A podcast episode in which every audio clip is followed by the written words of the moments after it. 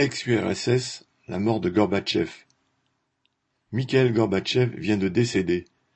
Il y a trois décennies, il se trouva, en tant que dirigeant de l'Union soviétique, porté au premier plan d'événements qui conduisirent à la disparition de l'URSS. On assista alors à la mise en pièces de cet État, de son économie et au vol de ses richesses par la caste dirigeante des bureaucrates dont Gorbatchev était le chef. Pour deux cent quatre-vingts millions de soviétiques, il s'ensuivit un chaos politique, de sanglants affrontements nationaux provoqués par les bureaucrates au pouvoir, un chômage massif et un appauvrissement terrible sur fond de régression de la société. L'irresponsabilité de la bureaucratie à l'œuvre.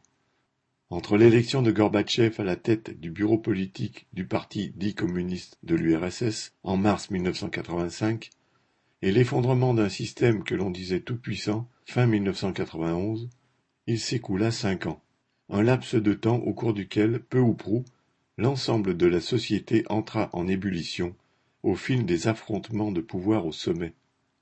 Cette période exposa, sans le phare du prétendu socialisme stalinien, tout ce que cette bureaucratie avait de parasitaire, car le pouvoir central, qui la représentait pourtant, n'avait plus les moyens de brider sa rapacité. Les années Gorbatchev mirent à nu l'irresponsabilité congénitale de la bureaucratie à l'égard de son propre système. Le stalinisme lui avait apporté, un demi-siècle auparavant, une réponse dictatoriale, y compris pour tenir les bureaucrates à titre individuel afin de mieux servir leurs intérêts collectifs. Trotsky et l'opposition de gauche, qui combattait la dégénérescence de l'État ouvrier né de la Révolution d'octobre et l'usurpation du pouvoir de la classe ouvrière par la bureaucratie, avait alors maintes fois dénoncé cette dernière, sa rapacité et son irresponsabilité comme une des principales menaces pour l'existence même de l'URSS. C'est ce que démontra la période 1985-1991. Car l'implosion de l'URSS ne résulta pas de la volonté de ses peuples. Au contraire, Six mois avant que les rivaux russes, ukrainiens et biélorusses de Gorbatchev ne décident de dissoudre l'URSS, une majorité de la population se prononçait encore pour son maintien lors d'un référendum.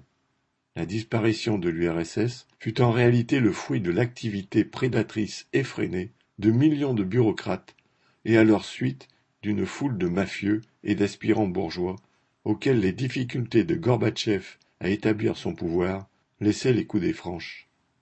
Marché de dupes et réformes impossibles. Gorbatchev accéda au pouvoir alors que toute une génération de dirigeants, aux commandes depuis des lustres, était en train de disparaître. Avec ses cinquante-cinq ans, il faisait figure de genou, bien qu'il eût déjà parcouru une longue carrière de haut bureaucrate.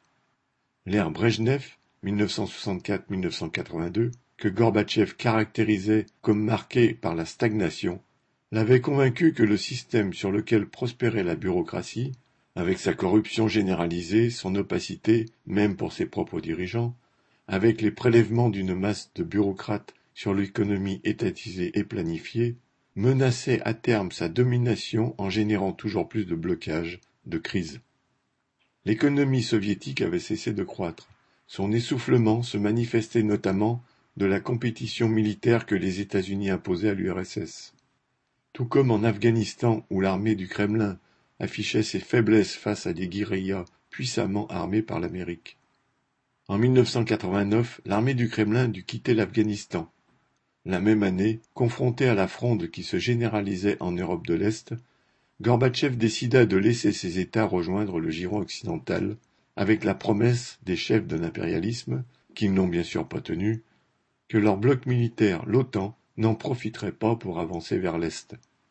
C'est tout cela qui voit Gorbatchev, aujourd'hui encore, d'être salué comme un artisan de la paix par les dirigeants de l'impérialisme. En URSS même, il envisagea une refonte générale censée rendre l'économie et l'ensemble du système plus efficaces. Ce qu'il appelait la perestroïka exigeait comme préalable de mettre en cause certaines rentres de situation des clans de la bureaucratie. Cela de haut en bas de l'appareil d'État, dans les régions, les républiques, dans toutes les branches de l'économie livrées à l'appétit de ses prédateurs. Ces réformes furent à peine esquissées, mais les milieux dirigeants du pays y virent l'occasion de trouver des appuis au sein de l'appareil étatique contre Gorbatchev. Ce dernier chercha à son tour des relais dans des couches plus larges de la société, dont l'intelligentsia et sa petite bourgeoisie, auxquelles il promit une large liberté de parole, la glasnost, et la possibilité de s'enrichir en légalisant de petites unités de commerce ou de production. La foire aux démagogues. Sur ce terrain, il trouva encore plus démagogues que lui dans la bureaucratie. Ceux-ci, tel le russe Eltsine, se firent l'écho des exigences croissantes d'une foule de bureaucrates et de petits bourgeois. Le pillage ouvert de l'économie étatisée s'emballa, et devant les pénuries que cela suscita partout, ainsi que le discrédit qui retomba sur le pouvoir central, de hauts bureaucrates à la tête des quinze républiques de l'Union décidèrent qu'il serait plus profitable à eux et à leur clan de troquer la vieille étiquette du parti au pouvoir pour celle de défenseurs des intérêts de leur nation entre guillemets contre Moscou, siège du pouvoir central. C'est pour se débarrasser de ce qui restait de la tutelle de ce dernier sur leur parasitisme les chefs de la bureaucratie russe, ukrainienne et biélorusse décidèrent fin 1991 de la dissolution de l'URSS. Avec elle, Gorbatchev disparut de la scène politique, mais pas la dictature et l'irresponsabilité de la bureaucratie. On le voit, de la Russie au Kazakhstan, à l'Ukraine, etc. Pas non plus l'affrontement Est-Ouest, dont on disait que Gorbatchev y avait mis un terme, alors que, on le vérifie tragiquement en Ukraine, l'Ouest impérialiste n'a en rien renoncé à imposer sa loi. Quant à l'idéal communiste, dont les tenants du capitalisme célébrèrent en grande pompe la fin en même temps que celle de l'URSS, il n'est pas près de disparaître, car tant qu'il y aura des militants pour le défendre et pour affirmer haut et fort que le système capitaliste ne peut pas être l'horizon indépassable de l'humanité, alors qu'il ne cesse de montrer vers quel abîme on l'entraîne. Pierre Lafitte